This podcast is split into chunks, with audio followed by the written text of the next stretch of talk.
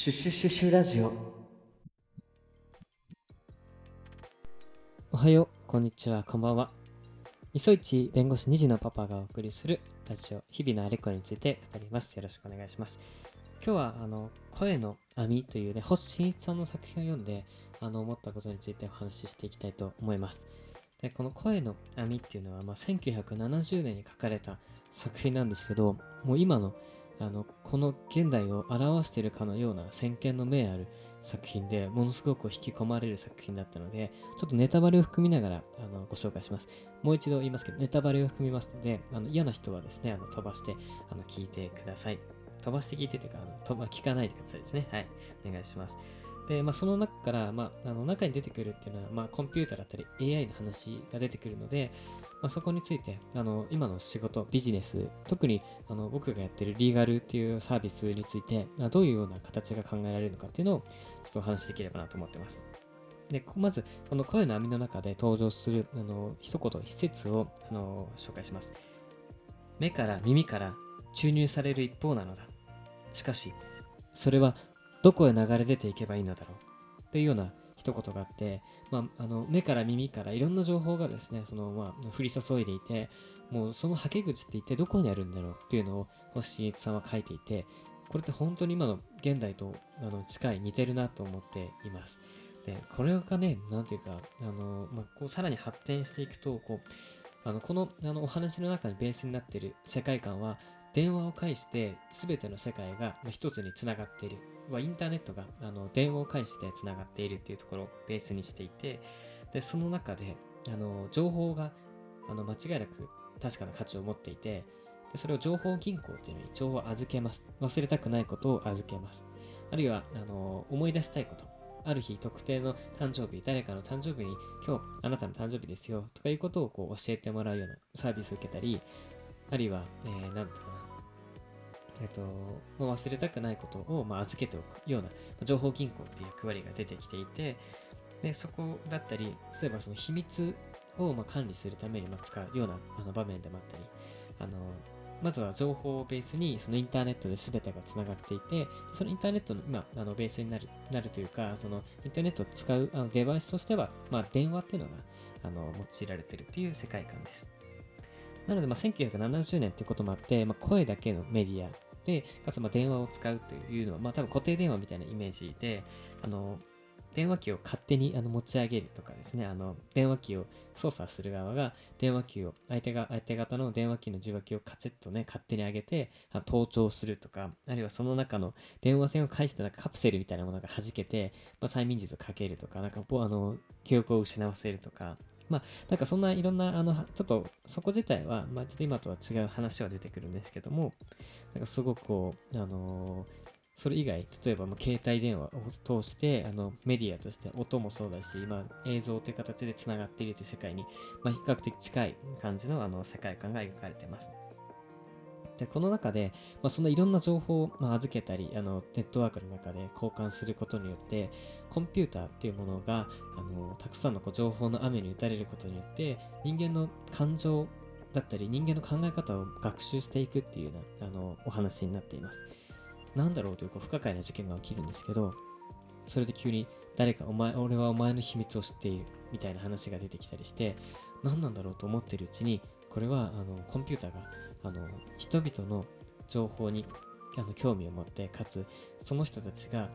何でかやたらとこう重要視する秘密っていうものについてこれが何なのかっていうところをこう知りたくなってしまう。だからパソコンが、コンピューターが、パソコンとかですね、コンピューターが、あの、興味を持つ、好奇心を持つことにスタートして、それがどんどんと発展して事件を起こしていくっていう、あの、ストーリーになっています。そういう意味では、あの、まコンピューターが、まずは人間のことを知ろうとして、その秘密とは何なのかっていうのを、こう、あの、知りに行ったり、その秘密を使ってどういうことができるかっていうのを実験したりっていう、まさにこう、試行錯誤しながら学習する過程が描かれていて、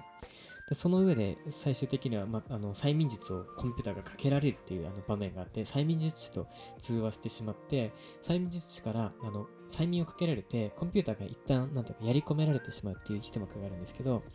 それもあのパとあの催眠術師のあの勝ちというかあのが圧倒して終わったかと思えば急にですね、あのコンピューターの側から催眠術師に催眠をかけてしまう。一瞬にして催眠術を学習して催眠術返しをしてしまうみたいな話もあったりして、あの結果的にはコンピューターが全てをこう凌駕していくあのようなあの形、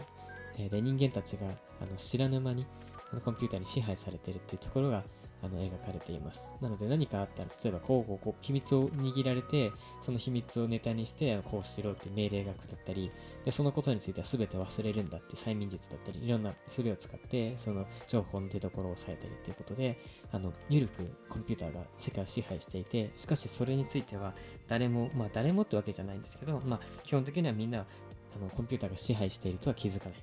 ていう、あの、簡単に言うとそういう話です。もうほぼほぼもうネタバレ満載なんですけど。で、まあ、この話って、あの、今でももちろんその、この怖さっていうのは当然ながらあって、インターネットで一つにつながっている世界があって、まあ、個人情報なんかね、いくらでもこう、簡単に吸い上げられてしまうところで、かつ、実は気づかないところで、あのコントロールされているかもしれないっていうのは、本当に、あの、今ある、あの、危機感を、あの、表していて、すごい、あの、SF って、本当にすごいなって思いました。はい、ぜひあの、今の話を聞いてもらおうなんていうか、まあ、ちょっとね、驚きっていうのは、あの、なくなってしまうかもしれません。その、あるエピソードが起きるごとに、これって何なんだろうっていう、このワクワク感っていうのは少し先が見えてしまう分、なくなってしまうかもしれないんですけど、まあ、これが1970年に書かれたっていうことを意識しながら読んでもらうと、きっと面白く読めるんじゃないかなと思いますので、よかったら、まあ、見てみてください。今、あの、じゃこれを立ち返って、これからね、あの現代に立ち返って考えてみたときに、あの、まさに情報、個人情報って、あの、ガンガンと吸い上げられていて、あの、まあ、フリーミアムといえば、あの、聞こえはいいですけれども、例えば、プレミアムサービス、優勝サービスを提供する前提として一部をフリーで公開すると。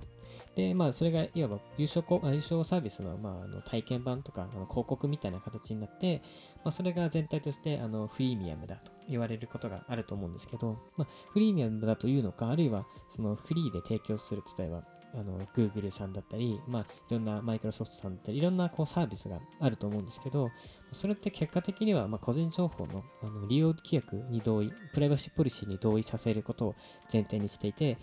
例えば個人情報をデータをあの取る代わりにあの無償でサービスを提供するっていう取引にもあの解釈できるっていうところかと思います。で、そのプラットフォーム、サービスがこう重要であればあるほど、僕らは拒絶することがなかなか難しくて、まあ、情報の取引っていうところにあの従わざるを得なくなってくるっていうところがあるのかなと思います。まあ、そういう意味では、情報銀行っていう銀行がセントラルにある、中央にあるような、あの、いわばこう中央集権的なイメージで描かれているのが声の網なんですけども、今は、まあ、GAFA とか言ったり、まあ、すごくあの巨大なビジネスプロバイダー、サービスプロバイダーがいて、そこを中心にあの情報あの権、情報権というか、そのデータの管理が行われているっていうところでは、まあ、ちょっとまたあの違うあのイメージになっているかなと思います。で今、あの、まず個人情報って当然ながらあのガンガンと吸い上げられてしまうって話をしたものの、まあ、一応それに対抗する動きが、まあ、あって、まあ、ちょっと前になっちゃいましたけど、例えば EU の GDPR ですね、あの一般データ保護規則っていうのがあって、これについてはあの基本的には極力その、まあ、GAFA というかあの、ちょっと意識されてるのかもしれないですけど、そういったあの大きなところが個人情報を吸い上げることに反対しようというところで、強いあの個人情報の規制をかけています。で、課徴金が高くて、なのでこれをあの守らなきゃいけないということで、まあ、少し前まで、このあの GDPR 対応として日本の企業もだいぶ、あの、なんていうか、わちゃわちゃしたっていうところあるんですけども、おおむね、の対応自体は、あの、少し落ち着いたかなというところです。まあ、あの個人情報の規制を強めることで、あの個人のあのデータの権限をあの維持させようというのが、まあ、GDPR の目的で、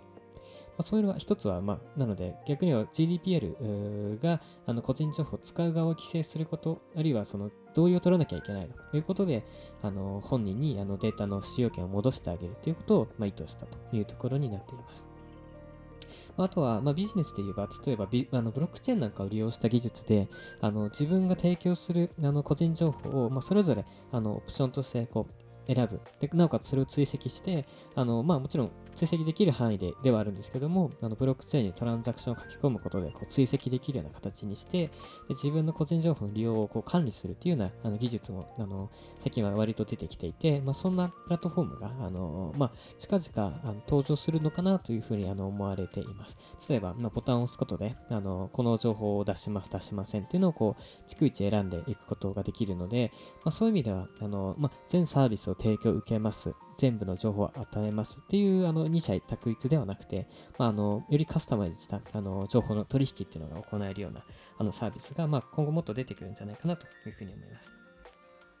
で今のがまあデータの話で、まあ、AI の話にちょっと移っていくと、あの確かにあの AI っていうのは、まあ、あのすごいすごいと言われていて、まあ、ご存知の方はあのまあ、そこまでじゃないよと思いかもしれないですけど、今言われている特に AI っていうのが、あのディープラーニング、機械学習の中でもディープラーニングを利用した AI だと言われていて、まあ、たくさんの情報をこう与えると、その中から一定の傾向をこう導き出してくれて、それがまあ、いわば人間があの今までは上からプログラム、トップダウンでプログラミングしていたこと、こういう規則があれば、こういう、こういうインプット、アウトプッ、トインプットからアウトプットを出しますっていうロジックを人間がトップダウンで組んでいたものを、まあ、やっぱデータのあのどういう傾向かっていうところから逆算していって、こういうあのインプットだったらこういうアウトプットになるっていう、そのロジックの部分を AI があの導き出すというところがあの今回のあのよく言われるディープラーニングの特徴かなと思います。で、このディープラーニングに関して言えば、あのやっぱりまだあのできることってすごく限られていて、情報がたくさんきれいに揃っていれば、あの綺麗なあのなんというか、整理ができるかなと思うんですけども、まあ、必ずしも今はそうではなくて、あの、なんだろう、まあ、あくまでこう綺麗なデータがあれば、そういうアウトプットが出ますっていうあの限りで、例えばその定型的な契約ですね、そのいわゆる、うん、何を言ったらいいかな、まあ、賃貸借契約だとか、まあ、すごくよくあるあの形で、よくある形式で書かれているものについては、例えばそれ AI が簡単に作ったりっていうことはできるものの、あの例えば事業提携契約だったり、ビジネスコラボレーションの契約って、そその案件ごとにいろんなあのバリエーションがあり得るので、まあ、それについて AI が対応するのはなかなか難しいというふうにあの思われますし、やはりまだそういったところについては、まあ、AI があのまあ、ガンガンとこう入ってくるには早いのかなというところがあの言えるかと思います。で、まあ、そうなってくると、まあ、やっぱりできること、できないことって当然ながらある中で、まあ、AI がパッとできてしまう。例えば、まあ、簡易のあのビジネスあのメールチェックですね。例えば、あの不正が起きてないかとか、あのえっ、ー、と、なんだろうな、まあ、収賄とかね、あるいは、なんか、あのまあ、あんまりないんだけど、独禁法上のね、あの、まあ、賄賂もそうだし、あのカルテルを組んでるんじゃないかとかいう話なんかのメールチェックなんかは、まあ、AI がバーッとやっちゃえると思いますし、まあ、簡単なビジネス DD だったり、あビジネスというか簡単な DD、デューデリジェンスだったり、あるいは契約書チェックなんかは、まあ、AI がきっと代替していく。あるいはこう、なんかあのレビューする人をこうサポートするようなあの機能としておそらく進化していくんだろうなというふうに思います。で、そうすると、まあそういったところでお金を稼ぐっていうのは、まあそもそも無理な話になってきていて、じゃあそこを踏まえて、このリーガルとしてどういう形のサービスを提供していくかっていうところが、やっぱりこう、すごく悩ましくて、今、まあ、悩んではいるんですけども、まあ、基本的には、そういったこう、すごく簡単な単発作業っていうのは、まあいいとして、もっとこう、もっと包括的なソリューション、サービスとしてあの提供していくような道がまずは必要かなと思っていて、例えば、なんですかね、そのパッケージとして、まあ、こういうこともできるし、こういうこともできる。まあ、基本的にはこの、まあ、AI が担当できるところだけじゃなくて、そことの、まあ、契約書のあのつながりなんかもありますし、案件としてのこう交渉方針とか大きなあの絵の描き方っていうのもあるので、まあ、そういったところのソリューションとして、まあ、大きくあのサービスを提供していくというところは、まあ、一つ強みとしてあの言っていかなきゃいけないのかなと思います。まあ、それはまああくまでリーガルというあの側面の中でという話かなとは思ってるんですけども、もちろんそれがビジネスの方にあのプレイヤーのあのプレイヤーの方々に対してもっとこう刺さっていくサービス、あるいはビジネスアドバイスができるんであれば、そういった側面もあのソリューションサービスの中にこう含まれていくだろうし、まあ、そういったワンストップ、極力ワンストップにするサービスをまあ提供することによって、まあ、あの AI にはまあなかなかできない人間のまあ高度なと言ってしまうと、まあ、ちょっと言い方はあれなんですけども、まあ、重要な、あのまあ、価値あるサービスとして提供できるんじゃないかなというふうに思います。で、まあ、もちろんビジネスについて分かるっていうのはすごくあの難しくて、まあ、当たり前っちゃ当たり前なんですけど、こうまあ、意思決定者、特にあの、まあ、会社で言えば社長とか、まああのえーとまあ、意思決定機関ですね、あの取締役会とかがこう何を考えるかっていうところにこう刺さるように、きちんと情報をきれいにして、あのどこで決定すればいいか、どちらに決定すればいいか、何を考えればいいのかをこう丁寧にあの作り上げてあのお出ししていく、出していくっていうことが、まあ、必要かなと思っていて、やっぱりなんていうか、あのどうしてもそのリーガルアドバイスってすごくリスクがありますっていうのでちょっと終わりがちなところがあって、まあそれじゃやっぱりダメだと思うんですよね。何ができるこういうのはできませんっていうのはそうなんですけど、じゃあどこまでできます？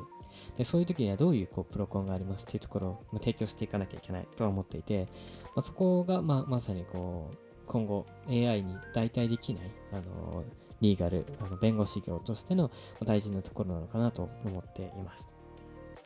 もちろんこう、まあ、どういうサービスとしてとか、あるいはま角度を変えてあの情報の質を高めるとかいうところってもちろんあるとは思うんですけど、まあ、正直言ってやっぱりこうあの契約書ないしは案件によって重要性って当然ながら変わってきてすごく重要な案件だったら、まあ、そこまであの人の手をかけて高度なあのサービスを受ける必要があるかもしれないんですけどやっぱりそのお金自体金額が小さかったり、まあ、それほど重要性が高くないなっていうところはどうしてもその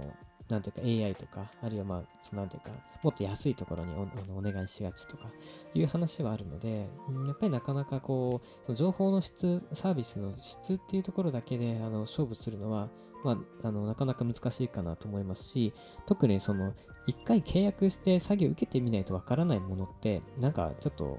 よくわかんないですよね。あの、怖いし、いきなり重要な案件を入ってお願いするのも、なんていうか、あのなかなかありそうで、ありそうでというかないですよね。だから、うんなかなかこう、じゃあどうやってこう外にそれを訴求していくのかっていうのは難しいかなと思うので、もちろん質を確保するっていうのは最低限必要だと思うけれども、質が高い、AI より質が高いから、あのこういうサービスとしてあの人間、弁護士があの勝るんだっていう売り方は、まあ、あまりうまくはないのかなっていう感じはします。まあ、もちろん、ある程度こうブランドが築かれているような定評のある事務所っていうのは、まあ、それはそれで戦い方はあるんでしょうけど、まあ、なかなかそれだけではあの勝負にはならないんじゃないかなと思っているところなので、まあ、もっと横幅の広いあのサービスとしての範囲が広いような形でサービスを提供していかなきゃいけないのかなというふうに思っているところです。でまあ、そういう意味で言うとあの今の弁護士業って何ていうかあの、まあ、ピント来る人来ない人いると思いますけど、弁護士をあの事務所でやりながら、あのお客さんからの引き合いがあって、いい条件だったら出向、まあ、お客さんのもとにあの入って、あのその中でインハウスロイヤーとしてあの働くというような道があったり、まあ、当然ながら弁護士成り立てでインハウスとして入ったり、まあ、辞め途中で弁護士事務所辞めて入ったりっていうような話があって、こうインハウスロイヤーになるっていうところのこう結果的にはそれってあの事務所からすればお客さんのためにあの人を派遣してサービスを提供しているっていうところであるんですけど、まあ、ここが明確なサービスとしてこうあまり定義されてないし切り取られていないんじゃないかなと思っていて、まあ、この辺りってもうちょっとやり方があるんじゃないかな。例えばまあ、大手の事務所ってすごいあの報酬も高くてあの基本的には24時間レベルで働いていてで、まあ、24時間もちろん全部働いてるわけじゃないですけど、まあ、その中であの、まあ、出向するっていう選択肢が一つとしてあるみたいな形になってるんですけどもうちょっとこう働き方を変えたりこうプランをなんというかあの作るなりしてそうやってこう弁護士を派遣していくじゃないですけどもうちょっと派遣するって言っちゃうと、まあ、いろんな なんかいろんな問題があるものの、まあ、サービスとしてあのそういったオプションもあるよっていうことを提供できたら、結果的にはお客さんのことをよく知る弁護士が生まれて、お客さんのことよく知りながらリーガルアドバイスをできる。で、それが、あのー、なんというか、プラットフォームとしてあの機能するような形になれば、弁護士の質を確保しながら、プラットフォームとして、あのー、御社にそのカスタマイズできるリーガルサービスを提供していく、リーガル人材をこう提供していくっていうところで、なんかもうちょっとまたやり方があるのかなとやっぱり AI でね、ざーっとこう、一般的なところで検索するっていう、検索、あのー、作業するっていうところだけじゃなくて、その、各お客さんの事情ごとを見な、事情を見ながら、あの、サービスを提供できるような何かあの考え方が、やり方があってもいいのかなと、あの、悶々と毎日思っているところです。はい。ということで、まあ、あの、まあ、あまり新しい話っていうのはできてないかもしれないですけど、まあ、弁護士業界って、まあ、まだまだあの古いところもあるし、こうもっともっとやれる場所ってきっと多いと思うんですよね。新たなビジネスが生まれるところでもあると思っているので、あの今後あの動かしていきたいなと思います。あのはい。今日はまあそんな感じで、まあ、AI 時代どういうバリューを出すか、ここあの声の網っていうのを紹介しながらお話ししました。はい、ありがとうございました。